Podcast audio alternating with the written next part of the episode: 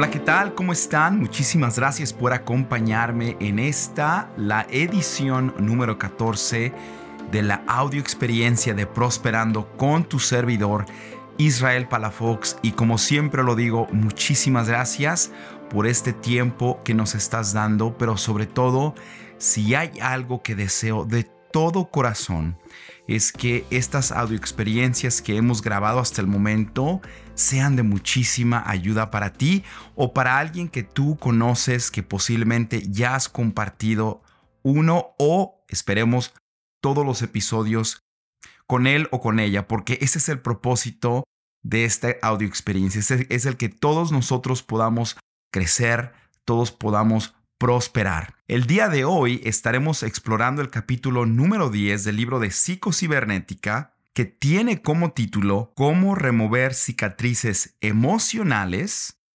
o darte un levantón emocional. Y quiero aclarar esto de la palabra que acabo de utilizar de levantón, porque también se podría utilizar la palabra un estirón.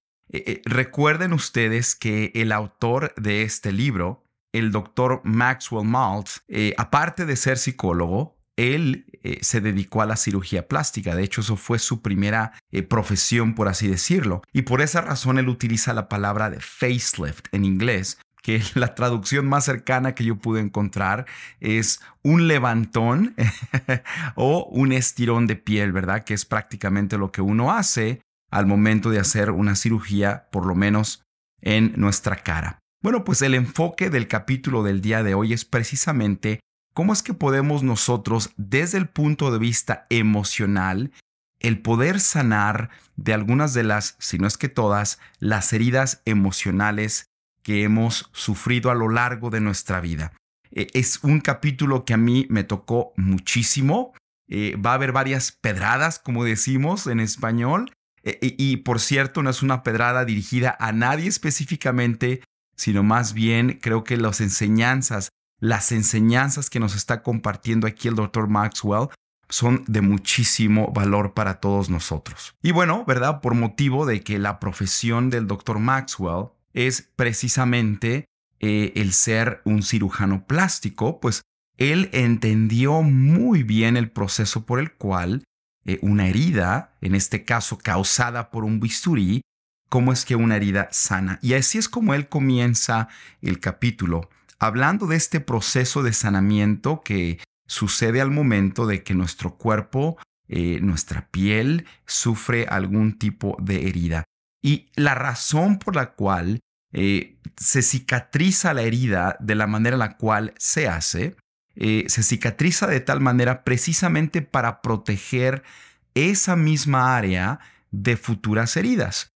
Eh, a menos, ¿verdad?, que sea una cirugía estética o una sanación que un cirujano en este caso está haciendo, en el que se hace de tal manera precisamente para aminorar la, herida que se está dejando, la marca que esta herida está dejando. Eh, si nosotros nos cortamos en este momento, por ejemplo, en la rodilla o en el codo o en la mano, y nosotros no hacemos nada al respecto en cuanto a ir a que nos pongan puntos o algo así, pues entonces nuestro cuerpo se va a encargar de sanar esa herida y lo va a hacer por medio de la reconstrucción de nuevo tejido. Ese nuevo tejido va a tener la siguiente característica. Va a ser un poco más grueso que el resto de la piel, precisamente con la finalidad que acabo de explicar, el poder proteger esa parte del cuerpo eh, o esa parte de, donde se, sufrió la herida, evitar que se vuelva a sufrir una herida de la misma manera. Y el doctor Maltz, le he estado llamando Maxwell porque ese es su primer nombre, el doctor Maltz hace referencia a que esto precisamente sucede de igual manera cuando nosotros sufrimos una herida en el aspecto emocional. En muchas ocasiones nosotros formamos una cicatriz para protegernos. Y la manera en la cual yo traduzco esto, y, lo digo porque a mí me ha pasado y creo que muchos de ustedes van a identificarse con esto, cuando se nos lastima desde un punto de vista emocional, hasta nosotros eh, endurecemos nuestra personalidad, dejamos de creer en la gente, dejamos de confiar en la gente, hay sentimientos de resentimiento eh, en donde posiblemente antes había empatía, había amistad, había amor, eh, esos sentimientos ahora cambian por rencor, eh, resentimiento y precisamente se hace con, la finalidad de protegernos de futuras heridas. Y mira, no es algo que hacemos de manera eh, consciente, no es algo que nosotros decidimos hacer, es simplemente un mecanismo de defensa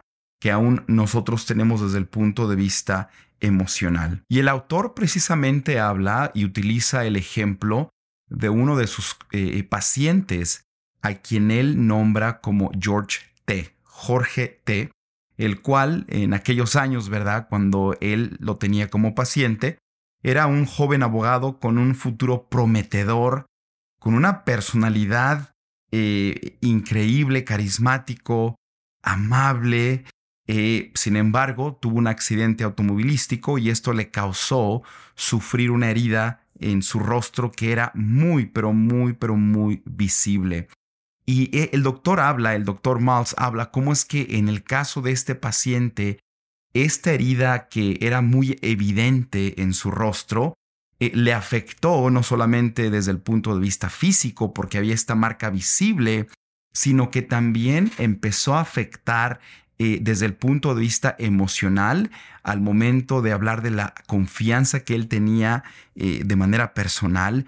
él llegó a sentir que sus amigos hablaban detrás de él, lo rechazaban por motivo de esta cicatriz empezó eh, como consecuencia de, este, de esta herida emocional, empezó a rechazar casos como abogado precisamente porque no quería exponerse de manera pública, algo que la naturaleza hizo con el propósito de proteger esa herida, pues a él le causó muchísimas inseguridades. Finalmente, ¿verdad? Al estar trabajando con el doctor Maltz, el doctor Maltz lleva a cabo una cirugía plástica, pues para reparar esta, esta herida y, no hacerla tan visible.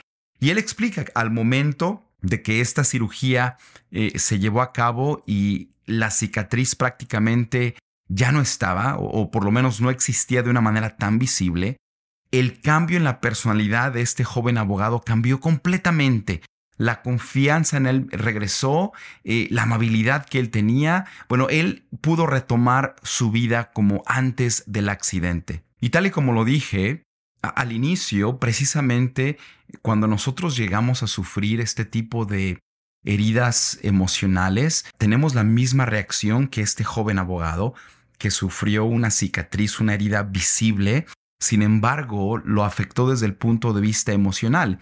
Y en muchas ocasiones eh, no hace falta que nosotros suframos de un accidente automovilístico, no hace falta que perdamos un brazo o que quedemos marcados de por vida eh, eh, en alguna parte de nuestro cuerpo para nosotros llegar a sufrir este tipo de heridas emocionales y no solamente sufrirlas, pero vivir todo lo que conlleva el tener este tipo de heridas así como este joven abogado empezó a rechazar casos, empezó a, pensar que sus amigos estaban hablando mal de él o que lo estaban rechazando, nosotros también empezamos a hacer lo mismo.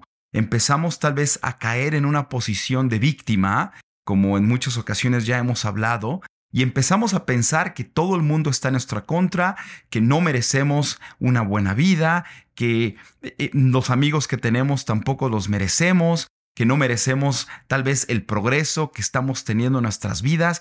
Y es precisamente ese, ese efecto que este tipo de heridas emocionales eh, pueden dejarnos si es que no se tratan de la manera correcta. Así como toda herida física, si no se trata de la manera correcta, pues lógicamente que va a sanar, pero va a sanar no de la mejor manera. Algo que comparte el doctor Maltz que me pareció muy interesante es lo que eh, un doctor que en los años 60, escuchen esto, con el nombre de Arthur W. Combs, quien era un profesor de psicología educativa y consejería en la Universidad de la Florida, él enseñó por muchos años que las cicatrices emocionales nos limitan a vivir una vida llena de creatividad. Es decir, si nosotros no sanamos de manera correcta de estas heridas emocionales, pues nosotros mismos nos estamos limitando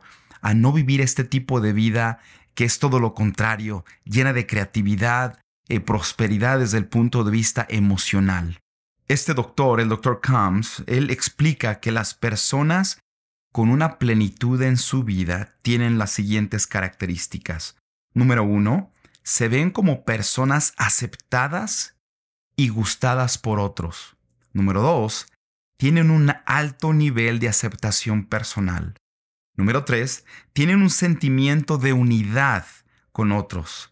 Y número cuatro, son una fuente rica de información y experiencias. Ahora, la razón por la cual acabo de compartir esta lista de, lista de cuatro características de las personas que viven con plenitud su vida no es para que nosotros ahora nos empecemos a comparar, pero yo creo que sí es importante, por lo menos yo lo hice también de manera personal, al momento de que vi esta lista, empecé a estudiar, a evaluar cada aspecto de mi vida y ver cómo es que estoy calificando, por así decirlo, en estas cuatro características que acabo de citar. Seguramente tú estás haciendo muy buen trabajo en todas estas áreas y tienes ese tipo de vida, esa vida plena. Pero si tú conoces a alguien que tal vez no tiene este tipo de vida, pues no sería una mala idea tal vez compartir con él o con ella este episodio o si posiblemente tú sientes que puedes mejorar en algunos de los cuatro aspectos que acabo de mencionar, adelante. Por lo menos yo puedo decirte, ¿verdad?, que en el caso personal identifiqué dos o tres áreas en donde sí puedo estar enfocado un poco más precisamente para tener esta plenitud en mi vida. Por el contrario, dice el doctor Maltz, las personas que tienen cicatrices emocionales tienden a ser todo lo contrario. Entonces, ¿verdad? Si seguimos la lógica de esta lista que acabo de compartirte, las personas que tienen cicatrices emocionales que no han sanado de la manera correcta, pues lógicamente que se ven personas como no aceptadas y no gustadas por otros. Son personas que pueden llegar a tener también un alto nivel de no aceptación personal, es decir, no se gustan a sí mismos también pueden llegar a tener el sentimiento de que no pertenecen a algún grupo. Son personas que llegan a sentirse tal vez muy solitarios. Ojo, acabo de explicar en el episodio pasado que está bien sentirse en algunas ocasiones tener esa soledad. Sin embargo, cuando ya lo convertimos en parte de nuestra vida, eh, pues posiblemente no sea lo más positivo. Y por último, llevando la lógica que estoy explicando, las personas que tienen algún tipo de cicatriz emocional que no ha sanado de la manera correcta, pues lógicamente que son personas que no son una fuente de información y tampoco de experiencias. Por lo menos así se ven ellos o ellas también. Ahora, ¿qué podemos hacer al respecto? ¿Cómo es que nosotros podemos inmunizarnos? Porque si hay algo que tú y yo tenemos que entender, es que esta vida tiene sus altos y esta vida tiene sus bajos. Y no solamente eso, también en esta hermosa vida en la cual tú y yo nos encontramos, tenemos que reconocer que tenemos esta gran bendición, esta gran fortuna de que vivimos con otros seres humanos, convivimos con otros seres humanos, algunos de ellos los conocemos, algunos de ellos no los conocemos, y tenemos que recordar que así como nosotros, ellos o ellas también están aprendiendo a vivir la vida. Y por tal, van a decir, van a hacer cosas que no creo que lo hagan de manera consciente y a propósito con alevosía y ventaja, pero en muchas ocasiones esto que se hace o que se dice puede generar en nosotros una herida emocional. Entonces, ¿cómo es que tú y yo podemos inmunizarnos. Y no solamente esto, porque también chequen el dato. Eh, yo soy padre de cuatro hermosos hijos y quiero asegurarme que ellos también hasta cierto punto pues están inmunizados en contra de estas heridas emocionales. La primera sugerencia que el doctor Maltz nos da es esta. hazte el más grande para no sentirte en peligro. Por esa razón nos sugiere el Dr. Miles que es sumamente importante el que tú y yo trabajemos en nuestra imagen personal.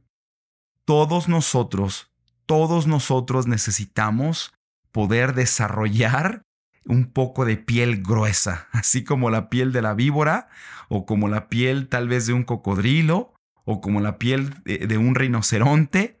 Todos necesitamos hasta cierto punto el desarrollar ya sea una piel más gruesa o también tener un tipo de personalidad que todo se nos resbale.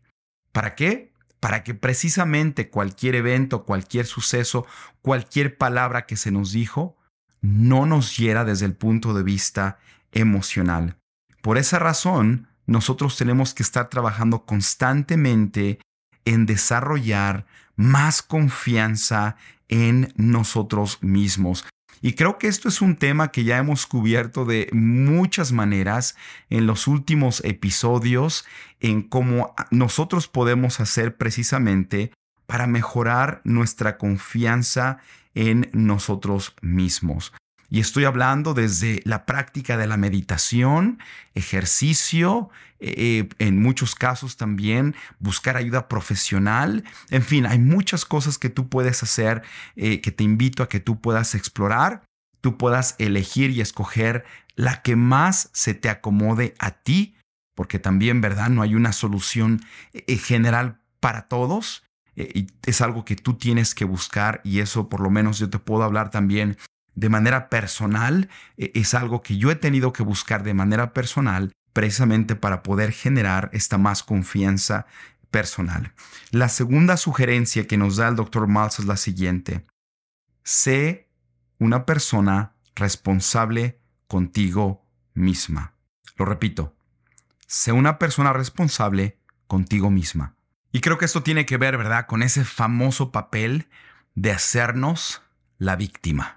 Porque cuando nos hacemos la víctima, le echamos la culpa a todos menos a nosotros. le echamos la culpa al clima, le echamos la culpa al gobierno, le echamos la culpa a nuestra pareja, le echamos la culpa a nuestros hijos, le echamos la culpa hasta al perro porque algo sucedió ese día. Y nosotros fallamos tomando precisamente la responsabilidad personal que se necesita. Ahora, no confundas porque en muchos casos yo he conocido personas que quieren ser tan, responsables de ellas o de ellos mismos que no se dejan ayudar. Esto no tiene nada que ver con el que haya personas a tu alrededor que quieran ayudarte. Y si tú dejas que estas personas te ayuden, no significa que tú no seas responsable contigo mismo o contigo misma. Eh, eh, es, es algo que tú tienes que dejar que otras personas también puedan participar en este proceso de la vida contigo.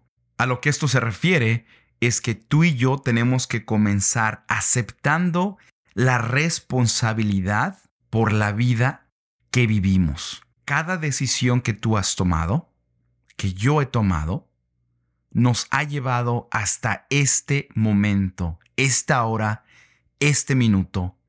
El tipo de vida que tú y yo tenemos es el resultado de decisiones que se han tomado de manera personal, no decisiones que alguien más ha tomado por nosotros, sino decisiones que nosotros hemos tomado. Es muy fácil echar la culpa a todos, especialmente cuando hablamos de la vida que tenemos en este momento y por consecuencia, cuando nosotros tenemos este tipo de personalidad, pues entonces también es mucho más fácil el que nosotros suframos de heridas emocionales. Porque es precisamente lo que nosotros también llegamos a utilizar como una excusa, como un pretexto para justificar algo que nosotros o el tipo de vida que nosotros tenemos. La tercera sugerencia que el autor nos da es de tratar de vivir una vida libre de tensión y de estrés. y esto a mí me pegó. ¿Por qué? Creo que tú te has dado cuenta de que cuando estamos más tensos, ¿te has dado cuenta de que se nos ofende más rápido? ¿Nos lastimamos emocionalmente más rápido? ¿Nos exaltamos? ¿Nos enojamos? ¿Perdemos el control de manera emocional mucho más rápido? Y eso es precisamente también lo que sucede cuando hablamos desde el punto de vista emocional. Si no hacemos que una herida sane de la manera correcta, el tejido que se está formando, por así decirlo, de manera eh, eh, simbólica, pues es un tejido que va a estar extremadamente tenso. Precisamente el doctor Maltz, utilizando la experiencia que él tiene como cirujano, él hace referencia a que cuando él está curando una herida que él mismo causó con el bisturí, él se asegura de hacer algunos cortes de manera interna al momento de que une la piel completamente. Y está dejando un espacio, por así decirlo, precisamente para que cuando existe ese movimiento que se da de manera natural, la herida no se vuelva a abrir, sino más bien sane de una manera correcta, sane, sane de una manera saludable. Lo mismo sucede con nosotros. Cuando tenemos una vida que está llena de estrés, una vida que está llena de tensiones, es muy fácil que se nos ofenda, es muy fácil que nosotros perdamos la paciencia. Así que si hay una recomendación que el doctor Maltz y que también yo puedo darte a ti, es que trates de buscar escapes en tu vida, que puedas formar hábitos en tu vida que te permitan precisamente el comenzar un día o los días sin estrés, el comenzarlo de una manera más tranquila. Te aseguro y seguramente lo has vivido. En estos días que tú has comenzado de una manera tranquila, sin estrés, si llega a suceder algo durante el día, posiblemente tu hija o tu hijo hizo algo, posiblemente algún compañero o compañera o tu jefe o alguien en tu trabajo o en el negocio que estás desarrollando o posiblemente también con tu pareja dijeron o hicieron algo que en algunas ocasiones, si hubieras estado bajo un estado de estrés y de tensión, hubieras explotado.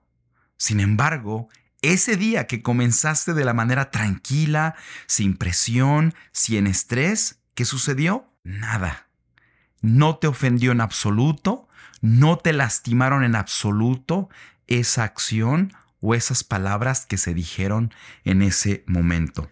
Estas tres sugerencias me parecen que son perfectas y te invito a que puedas seguirlas, si no es que todas, por lo menos que podamos escoger una. ¿Cómo podemos remover viejas costras emocionales? Esto es eh, una parte del capítulo que a mí me gustó muchísimo. Es, muy profundo lo que el doctor Maltz está enseñando aquí y trataré de hacerle justicia. Pero eh, creo que a todos nos interesa el saber cómo podemos remover estas viejas costras emocionales que se han formado, eh, tal vez en estas heridas que no se sanaron correctamente y pues literalmente tenemos ahí una costra. Primero que nada, tenemos que aceptar el principio que tú y yo somos responsables de manera personal de tomar la iniciativa de poder vivir una vida de esta manera, sin estas costras emocionales. No depende de nadie más, más que de ti, de que tú puedas eh, remover estas cicatrices emocionales. Por supuesto que puedes llegar a tener ayuda y en muchas ocasiones esta ayuda es real. Sin embargo, tú y yo tenemos que tomar la iniciativa de hacerlo. Y para esto el autor comparte un principio que la primera vez que leí el libro me sorprendió muchísimo. El que un psicólogo, el que un cirujano plástico hable de este principio, que es un principio eterno, en mi opinión, es un principio real, es un principio hermoso, maravilloso, que va en contra de lo que muchos expertos del desarrollo personal posiblemente están enseñando. Y él hace referencia a que tú y yo tenemos acceso a un bisturí muy poderoso. Y ese bisturí, él le llama el perdón. Y por eso te digo, esto es un tema que en un libro que no sea de religión, como este por ejemplo, en un libro que no sea de religión, es muy difícil encontrar. El que alguien nos hable de cómo el perdón puede ser nuestro bisturí precisamente para remover estas costras emocionales que pues las tenemos ahí. Quiero leerte a continuación algo que el autor dice referente al perdón. Y él dice lo siguiente. El perdón, cuando es real, genuino y completo, y además es olvidado, es el bisturí que puede remover la pus, la infección de una vieja herida, sanarlas y también eliminar completamente la costra o ese tejido que se forma. Cuando el perdón es parcial, cuando no se hace con un corazón sincero, realmente no funciona el pretender que perdonamos a alguien, lo cual se hace como si fuera un deber, no es mejor que una cirugía plástica. El perdón, el tipo de perdón que nosotros debemos de ejercer, debe de ser ese perdón que permite olvidar y también olvidar el mal que se nos hizo. Cuando el perdón se recuerda, se revive, va a reinfectar la herida que estás tratando de cauterizar. Si tienes mucho orgullo para permitir que tu perdón, si sientes mucho orgullo por el tipo de perdón que estás dando o lo recuerdas mucho, pues entonces generas el sentimiento de que la otra persona es quien te debe algo a ti. Posiblemente si perdonas la deuda, pero al momento de hacerlo, esta persona ahora tiene otra deuda contigo. Y la deuda es el hecho de que tú sientes que lo perdonaste o que la perdonaste. Y cuando vives de esa manera, te pareces a los prestamistas de corto plazo que están prestando su dinero una y otra vez sin final. qué fuerte, qué fuerte esto que el doctor Maltz acaba de compartirnos. Porque el mensaje que yo me llevo de esto es el siguiente. Si vamos a perdonar, número uno, no se tiene que hacer como un deber. Número dos, no se tiene que hacer como un favor, porque entonces nosotros nos estamos poniendo en una posición de orgullo, nos estamos poniendo en una posición de que yo soy mejor que tú y por esa razón te voy a perdonar. Cuando realmente el saber perdonar, y de hecho el doctor Maltz utiliza la palabra de el perdón terapéutico, es el tipo de perdón en el cual nosotros olvidamos lo sucedido. Y, yo sé en este momento posiblemente digas, Israel, lo que tú estás diciendo es imposible, Israel, lo que tú estás lo que tú nos estás compartiendo no es real, y yo puedo decirte que es real. Es un proceso, claro que sí, así como toda una herida, ¿verdad? Lleva tiempo sanar. De igual manera, cuando tú y yo nos esforzamos por perdonar de una manera terapéutica, cuando nos esforzamos por perdonar, no porque es nuestra obligación perdonar, no porque queremos ser buena gente y tenemos que perdonar, no, cuando realmente lo hacemos de corazón, ese mismo perdón a nosotros nos ayuda a sanar también de la manera correcta. Tú y yo cometeremos un gran error si utilizamos el perdón como una arma. Como lo dije, tú y yo vamos a cometer un error también si perdonamos con el fin de demostrarle al mundo lo bueno que somos. Porque entonces, honestamente hablando, si lo hacemos así, pues el perdón que estamos extendiendo es un perdón a medias, es un perdón condicional. También cometeremos un error si tú y yo perdonamos pensando que esto es lo que me permitirá ser feliz ahora y por esa razón debo de perdonar. ¿Y a qué me refiero cuando digo que en muchas ocasiones utilizamos el perdón como si fuera una arma? La utilizamos porque es una manera en la cual nosotros queremos de nuevo sentirnos superiores a la otra persona, queremos hacerle saber a la otra persona que fue ella o él quien cometió un error y nosotros estamos bien. Y por esa razón lo vamos a perdonar. Y en ese momento, al tener este tipo de perdón, este tipo de mentalidad, pues nosotros nos estamos poniendo en un lugar superior, que no debe ser el caso. Algo que también sucede en muchas ocasiones es que al momento de que nosotros, entre comillas, perdonamos, también estamos condenando a las otras personas. Y al hacer esto, el de condenar, cuando decimos, pues yo sí te perdono, pero ah, que Dios te perdone ya es otra cosa. En ese momento, tú y yo ya estamos condenando a esta persona y al hacer este tipo de expresiones o decir este tipo de expresiones, ¿sabes qué es lo que estamos mostrando? Estamos simplemente alimentando nuestro ego y estamos cayendo de nuevo en este error de que yo soy mejor que tú porque tú fuiste quien me lastimaste y yo no. Tú eres quien va a estar condenado, yo no. Y por último, también lo que hace que este perdón no sea lo mejor es que volvemos a este papel de víctima que en muchas ocasiones nos encanta revolcarnos en este tipo de tierra, en este tipo de lodo, el de, el de ser víctimas, y encontramos precisamente eh, en los errores que alguien más comete, en las fallas que alguien más cometió, que generó en nosotros esta herida emocional, pues eh, eh, lo utilizamos como una explicación, escucha bien, y esto es una pedrada, para mí y para ti tal vez, utilizamos esto como una explicación a las fallas que nosotros tenemos. Por tu culpa, por lo que tú hiciste, por lo que tú me dijiste, yo actualmente soy así o hago esto. Y estamos en este remolino, dándonos vueltas, dándonos vueltas, y no podemos salirnos de ahí. ¿Por qué? Porque nos encanta simplemente utilizar esta excusa precisamente para no salir de este papel de víctima que en muchas ocasiones nos encanta vivir.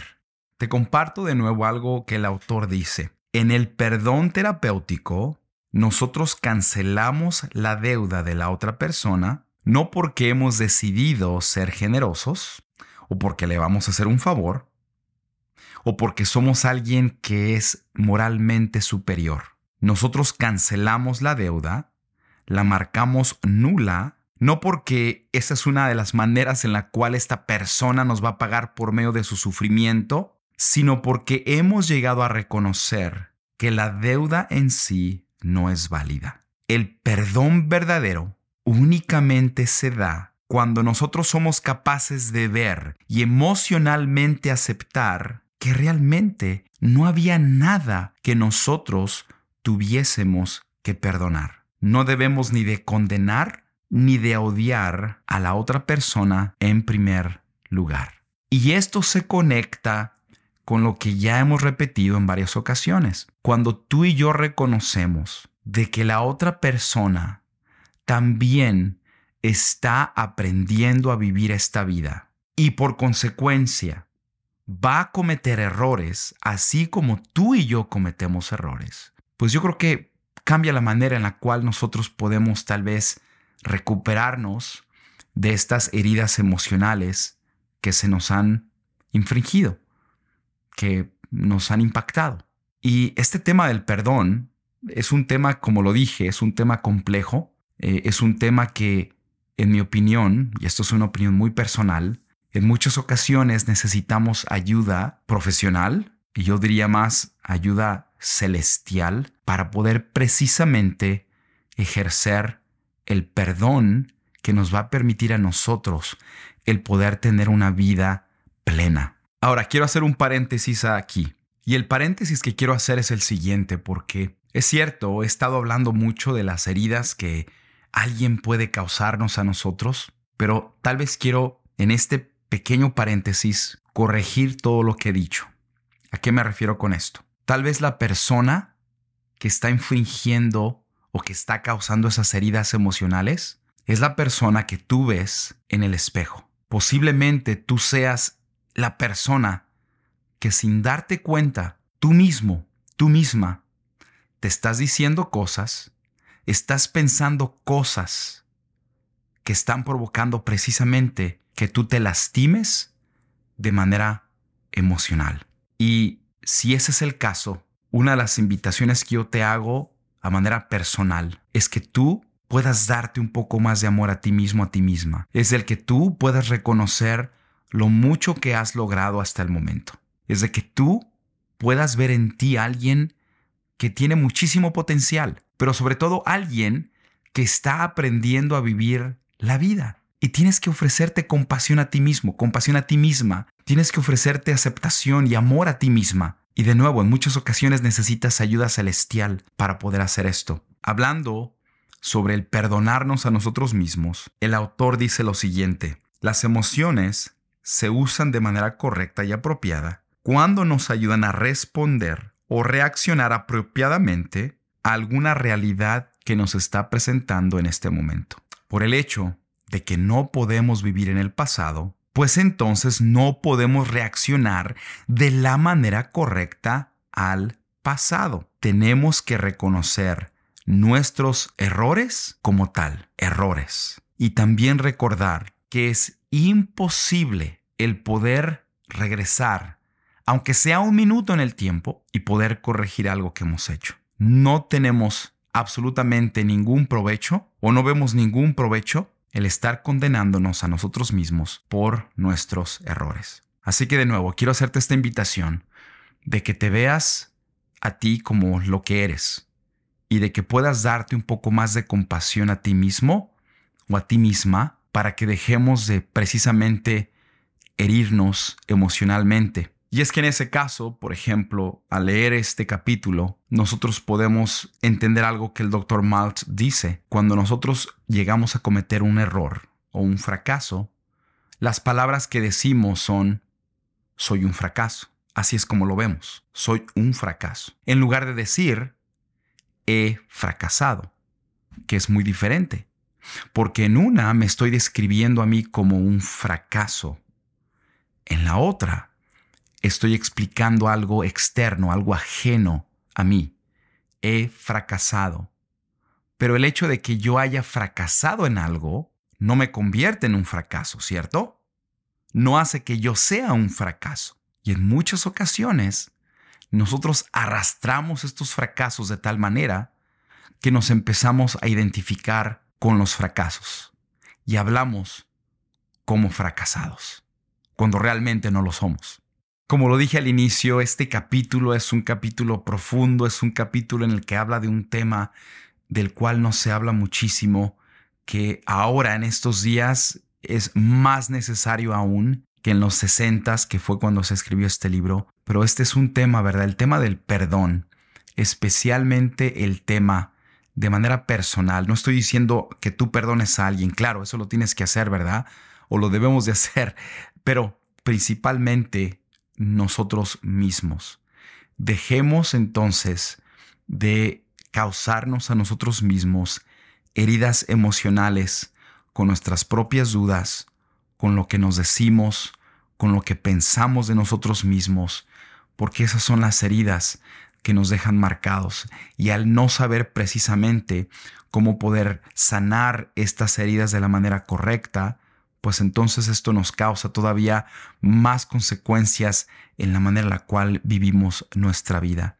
Mi invitación entonces es para que tú puedas tener una vida plena y próspera, que podamos seguir algunos de los consejos, y no es que todos, de los que acabo de cubrir de este capítulo del libro de psicocibernética escrito por el Dr. Maltz.